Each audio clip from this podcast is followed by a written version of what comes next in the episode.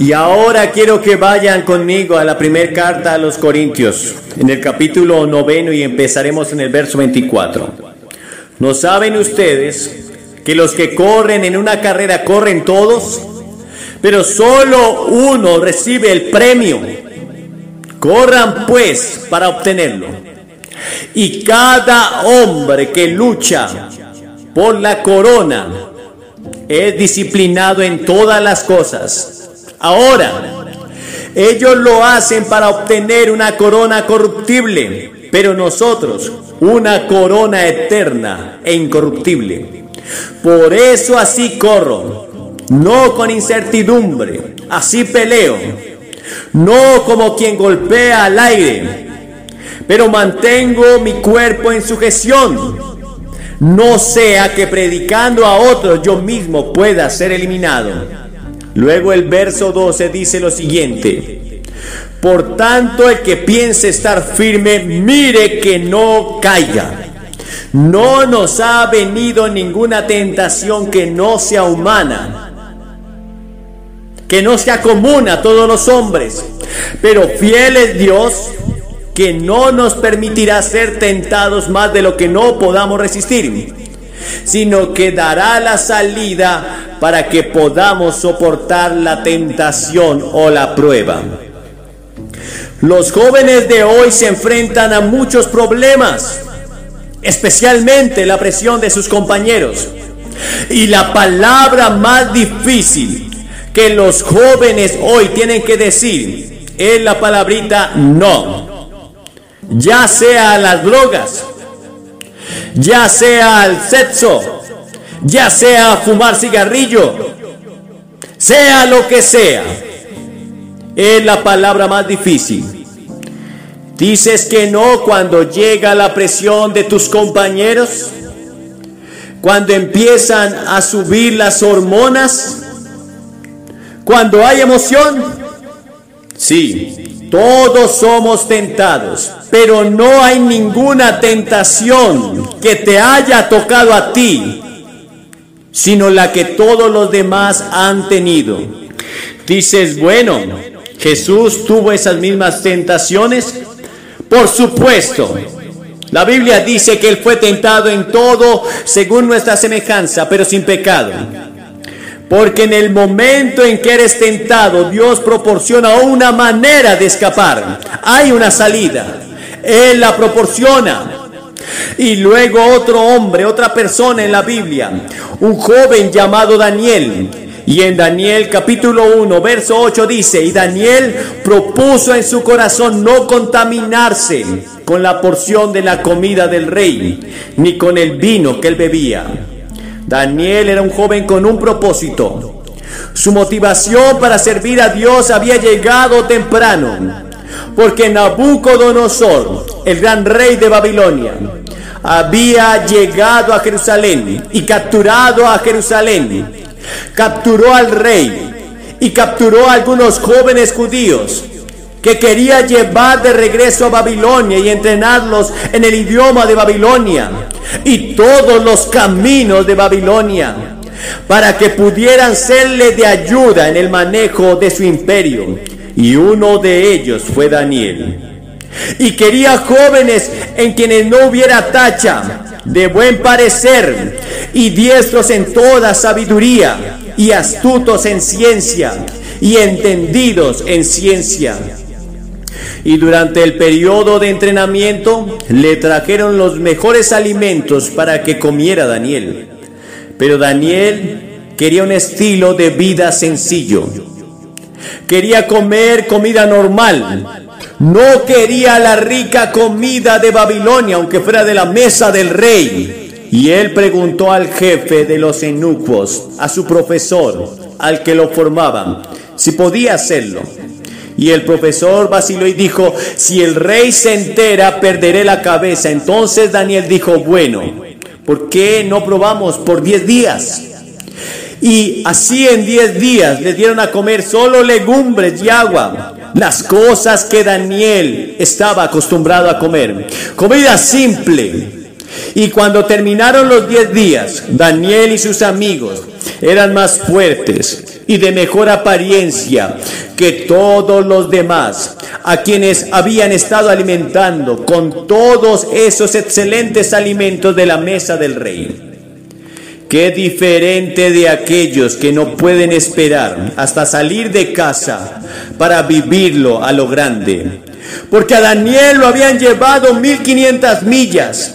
¿Quién lo sabría? ¿A quién le importaría si bebía o se emborrachaba? O si comía mejor y vivía un estilo de vida suave. Daniel estaba lejos de casa pero vivió la vida que había aprendido a vivir como un joven de Dios. Podría haber ganado tanta popularidad si hubiera dado capricho y si se hubiera entregado a los excesos. Y este no temprano en su juventud lo preparó para dar un gran no cuando se enfrentó al foso de los leones. Este no en su juventud fue una preparación para el gran no que un día tenía que decir. Cuando tuvo que enfrentarse a Belsasar el rey, él dijo que no, porque ya lo había aprendido desde el principio. Nos contaminamos comiendo en exceso. Once veces en la Biblia se nos habla del exceso de comida de beber demasiado alcohol, de consumir drogas, demasiada televisión. Jesús dijo en Lucas 21:34, miren por ustedes mismos, que sus corazones no se carguen de glotonería y de embriaguez y de los afanes de esta vida. De modo que el día de la muerte venga sobre ustedes sin que se den cuenta o el día de su venida sobrevendrá sin que ustedes se den cuenta. Pablo dijo, no provean para los deseos de la carne, para satisfacer sus deseos. Pedro dijo, desde hace algún tiempo andábamos en la tibia, concupiscencias, excesos de vino, urgías, banquetes, idolatrías abominables. ¿Qué pasa contigo? ¿Vives una vida disciplinada? ¿Vives una vida organizada? Tienes tu vida organizada y disciplinada hasta el punto de poder decir no a aquellas cosas que sabes que están dañando tu cuerpo. Verás, la Biblia enseña que tu cuerpo es templo del Espíritu Santo. Dios no vive en el edificio de la iglesia, Dios vive en ti. Y un grupo de nosotros llamamos a la iglesia una asamblea que formamos la iglesia. Y usamos el edificio y usamos sus instalaciones para reunirnos. Y por eso es un edificio sagrado. Es un edificio santo, como lo era el templo en los días de Jesús. O se consideraban las sinagogas. Pero el verdadero templo de Dios es tu cuerpo. Y sin embargo dañas tu cuerpo por la forma en que lo tratas. Y luego otro hombre en la Biblia, un joven que dijo que no, que cambió la historia, fue José. Al parecer era el chico que más quería a su padre. Y los otros niños se pusieron celosos y envidiosos de él. Entonces dijeron, vamos a matarlo. Rubén dijo, su hermano mayor dijo, no, pongámoslo en un hoyo y lo dejaremos morir allí y papá no notará la diferencia. Pero entonces llegaron algunos ismaelitas y ellos dijeron, vamos a venderlo y ganar algo de dinero. Y así su sangre no estará en nuestras manos. Dejaremos que los ismaelitas se lo lleven. Entonces lo vendieron como esclavo a estos ismaelitas y lo llevaron a Egipto. Y lo vendieron a un hombre llamado Potifar, que estaba en el gabinete de Faraón y se convirtió en esclavo, fuerte y guapo. En Génesis 39 nos habla de la tentación de José y él dijo que no. Porque la esposa de Potifar era una mujer hermosa y sexy. Y ella se acercó a él y le dijo, José, ven, acuéstate conmigo, ven a la cama conmigo. Te he estado deseando desde que llegaste aquí. Y ahora todos los hombres se han ido. Mi marido está lejos, ven conmigo. Y él dijo, no, no haré esta gran maldad. Tu marido me ha tratado bien y pecaría contra mi Dios si hiciera eso. Y ella le suplicó y finalmente se enojó. Y salió corriendo de la casa y él dejó su abrigo. Y ella comenzó a gritar y a gritar. Ella gritó, violación, intentaron violarme. Y cuando su marido llegó a casa hizo encarcelar a José. José dijo, no. Pero entonces Dios estaba con José. Él estaba con José en la prisión. Y todos ustedes conocen la historia de cómo Dios usó a José y lo nombró primer ministro de todo Egipto y ayudó a salvar nuevamente a su familia más adelante. Una larga historia que no tengo tiempo de contar esta noche, pero estoy seguro de que ustedes la conocen, la mayoría de ustedes. Ahora la Biblia enseña que el sexo no es pecado, Dios lo dio, es un regalo de Dios. El pecado es el uso incorrecto del sexo. Dios te dio la capacidad de hacer el amor, pero dentro de los vínculos del matrimonio, no fuera. El adulterio está mal. Es entonces cuando dos personas están casadas y luego la fornicación, los solteros, está incorrecto, es un pecado. Y sé que las ganas son tremendas, sobre todo cuando las ves en cada mostrador donde venden libros y revistas. Lo ves en la televisión, lo ves en las películas, lo ves en todas partes. Y toda la atmósfera está saturada de la idea del sexo. ¿Cómo dices que no? No creo que los jóvenes de hoy puedan decir no sin Cristo. Con Cristo y con el Espíritu Santo dándote poder sobrenatural, puedes decir no. Pero te diré que es difícil. Pablo le escribe a Timoteo y le dice, consérvate puro. Él dijo, huye, huye de la lujuria, huye, corre, cuando llegue esa tentación, corre. También dijo, pero yo guardo mi propio cuerpo y lo pongo en servidumbre. ¿Qué pasa contigo? ¿Tú lo haces? José lo hizo. Y Dios usó y bendijo grandemente a José. Y Él te usará y te bendecirá si decides decir no. Pero si dices que sí a alguna de estas cosas, ¿qué vas a hacer? Muy bien, todos nacemos con la semilla del pecado en nuestros corazones. En pecado me concibió mi madre, dijo David. Pero ves que estas personas tomaron sus decisiones cuando eran jóvenes. Y Dios les dio el poder de decir no a las cosas que estaban mal. Ya sea la mentira, ya sean a los celos, sea lo que sea. Y todos somos pecadores. Todos hemos quebrantado la ley de Dios. Todos merecemos el juicio y merecemos el infierno. Pero para esto vino Jesucristo. ¿Sabes por qué vino? Porque la Biblia enseña que Dios es amor, Dios te ama. Y si fuera la única persona en todo el mundo, Dios te amaría. Él te amaría tanto que daría a su hijo para morir en la cruz por ti, incluso si fuera la única persona que hubiera pecado contra él. A pesar de nuestros pecados, a pesar de nuestras cosas malas, Dios nos ama. Y esa palabra amor es un amor que va mucho más allá del amor humano. Amor ágape, amor de Dios, amor sobrenatural. Ama más allá de todo lo que hayas conocido. Dios te ama, nunca lo dudes. Si no sacas nada de estos tres días, espero que saques una cosa, que Dios te ama. Y Dios está dispuesto a perdonarte todos tus pecados. Está dispuesto a hacer un borrón y cuenta nueva. Él está dispuesto a arreglarlo. Así como si nunca hubieras pecado. Eso es lo que significa la palabra justificación. Como si nunca hubieras pecado. Eso es lo que hace la sangre de Cristo.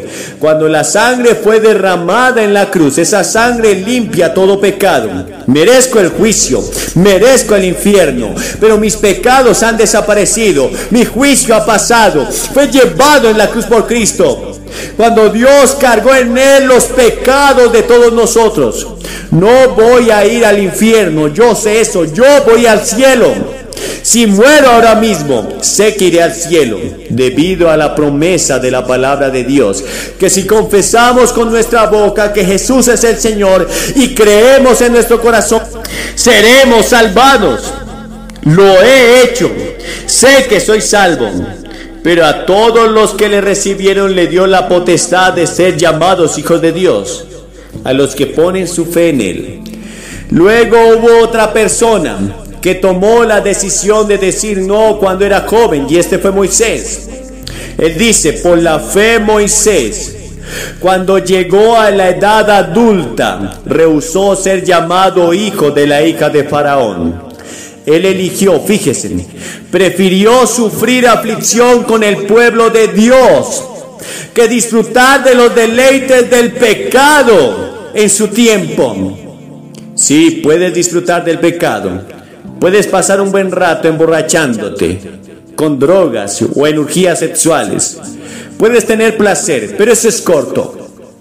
Es por una temporada. Pronto se va. Y Moisés decidió que prefería elegir el camino de Dios. A veces pensamos en Moisés como un anciano con barba.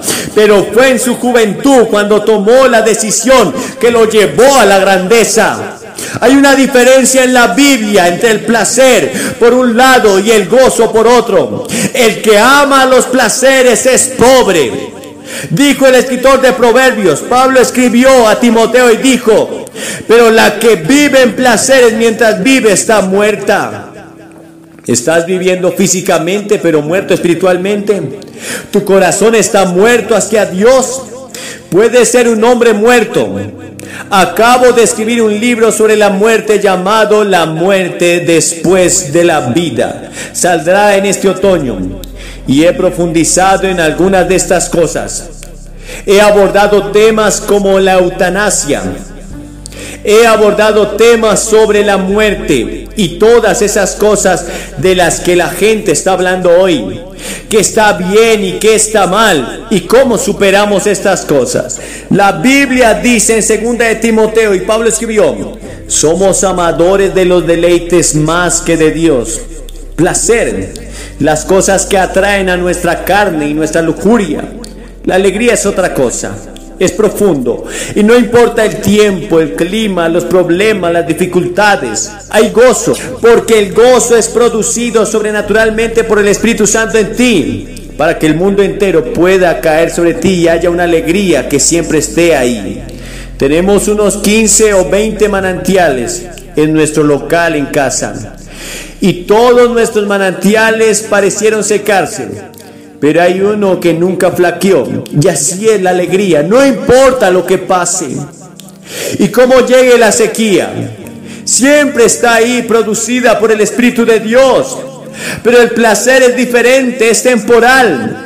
Solo dura una corta temporada. ¿Qué pasa contigo?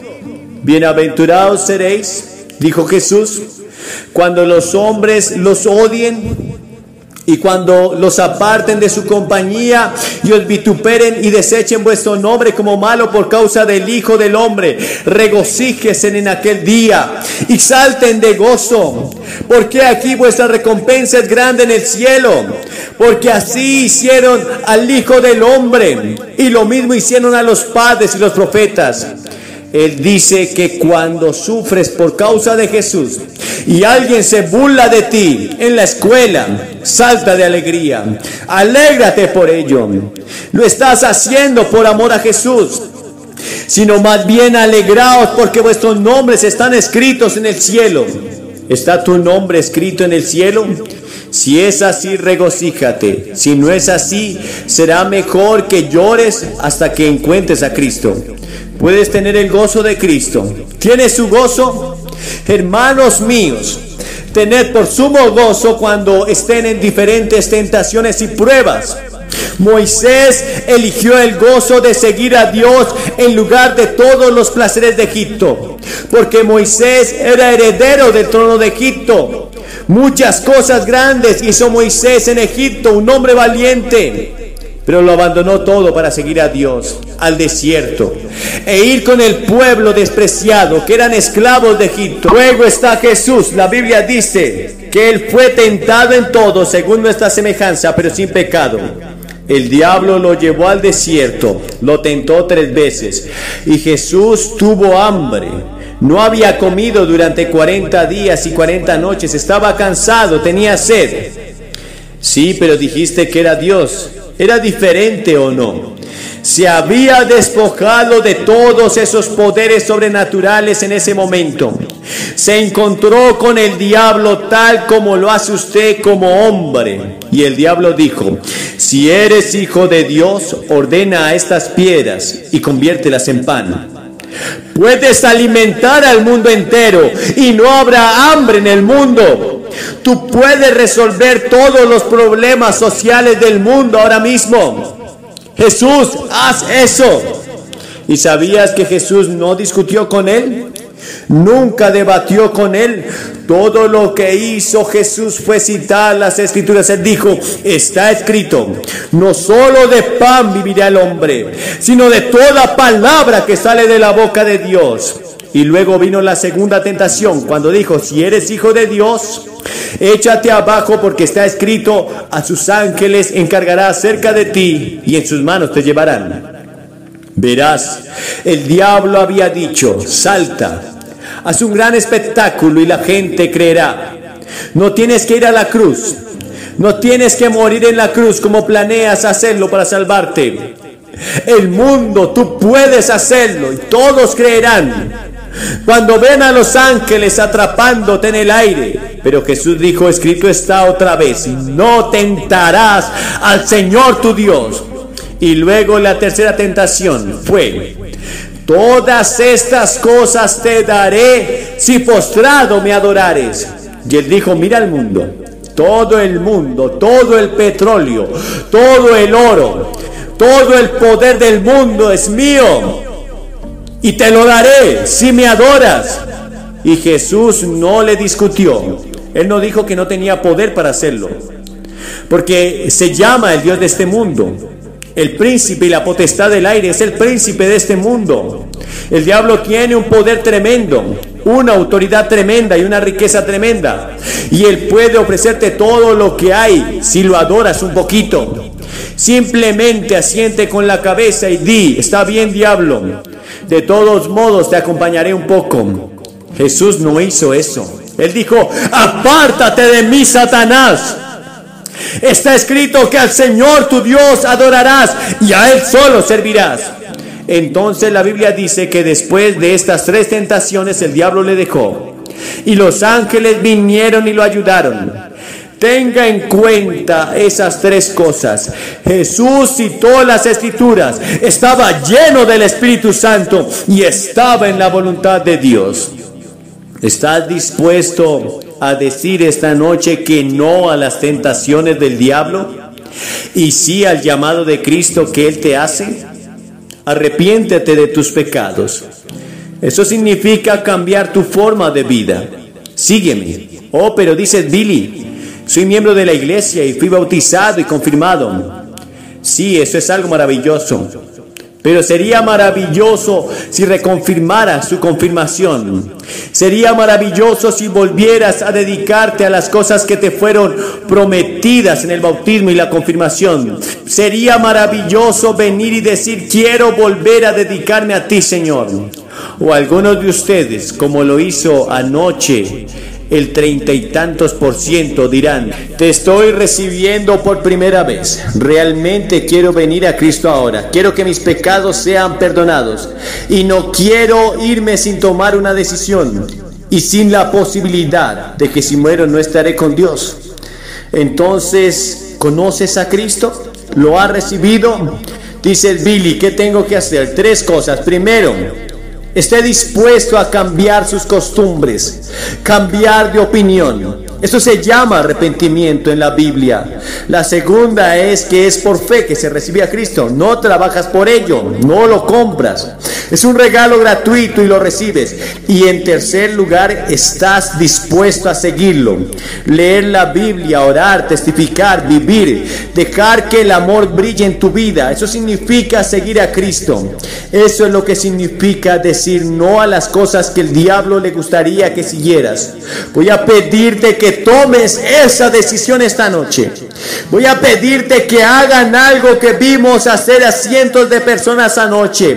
Y he visto a personas en todos los continentes, más de 60 países. Voy a pedirles que se levanten de su asiento y se presenten ante esta plataforma y digan esta noche, quiero a Cristo en mi corazón. Quiero saber y quiero estar seguro y voy a dedicar mi vida a Él. Quiero un nuevo poder en mi vida, una nueva alegría en mi vida. Quiero el perdón de mis errores y fracasos pasados. Quiero comenzar de nuevo. Quiero comenzar de nuevo esta noche. Les voy a pedir que se levanten de sus asientos, ustedes jóvenes y mayores, cualquiera que sea su origen. Puede que seas miembro de la mejor iglesia de la ciudad o puede que no seas miembro de ninguna iglesia, pero Dios te está hablando esta noche. Hay una vocecita en tu interior que te habla, tal vez haciéndote sentir incómodo. Esa es la voz del Espíritu Santo. Y sin su atracción, su palabra y su convicción, usted nunca podrá venir a Cristo. Así que levántese y venga ahora mismo. Cientos de ustedes, simplemente levántese de su asiento y vengan. Párese aquí en silencio y con reverencia te vamos a esperar. Y a ustedes que están mirando este video, Dios les está hablando. Y pueden ver aquí decenas y tal vez cientos de personas que vienen a Cristo, a su compromiso con Cristo en Dakota del Norte, Minnesota. Puedes venir a Cristo justo donde esté, en su habitación, en un bar, donde quiera que te encuentres. Dile sí a Cristo porque esta podría ser la última oportunidad. Quizás me estás escuchando en un hospital. Esta podría ser la última oportunidad. Y estás a tiempo de venir a los brazos de papá y pasar a una eternidad con Cristo. No dejes eso para mañana. Hazlo ahora. Di, yo acepto a Cristo. Yo recibo a Cristo en mi corazón. Soy un hijo de Dios. Él ha perdonado mis pecados y ha escrito mi nombre en el libro de la vida. Aleluya.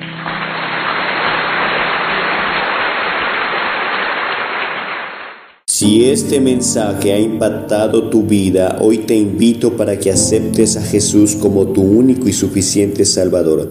Solamente repite conmigo esta sencilla oración. Señor Jesús, hoy reconozco que soy pecador y te acepto y te recibo como mi único y suficiente Salvador.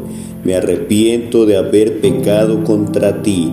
Escribe mi nombre en el libro de la vida Ayúdame a seguirte, ayúdame a servirte, ayúdame a ser el hombre que tú quieres que yo sea. Si hiciste esta sencilla oración de todo tu corazón, entonces has nacido de nuevo. Busca una iglesia cristiana donde se predique la palabra de Dios. Sigue adelante y persevera hasta el fin. Dios te bendiga.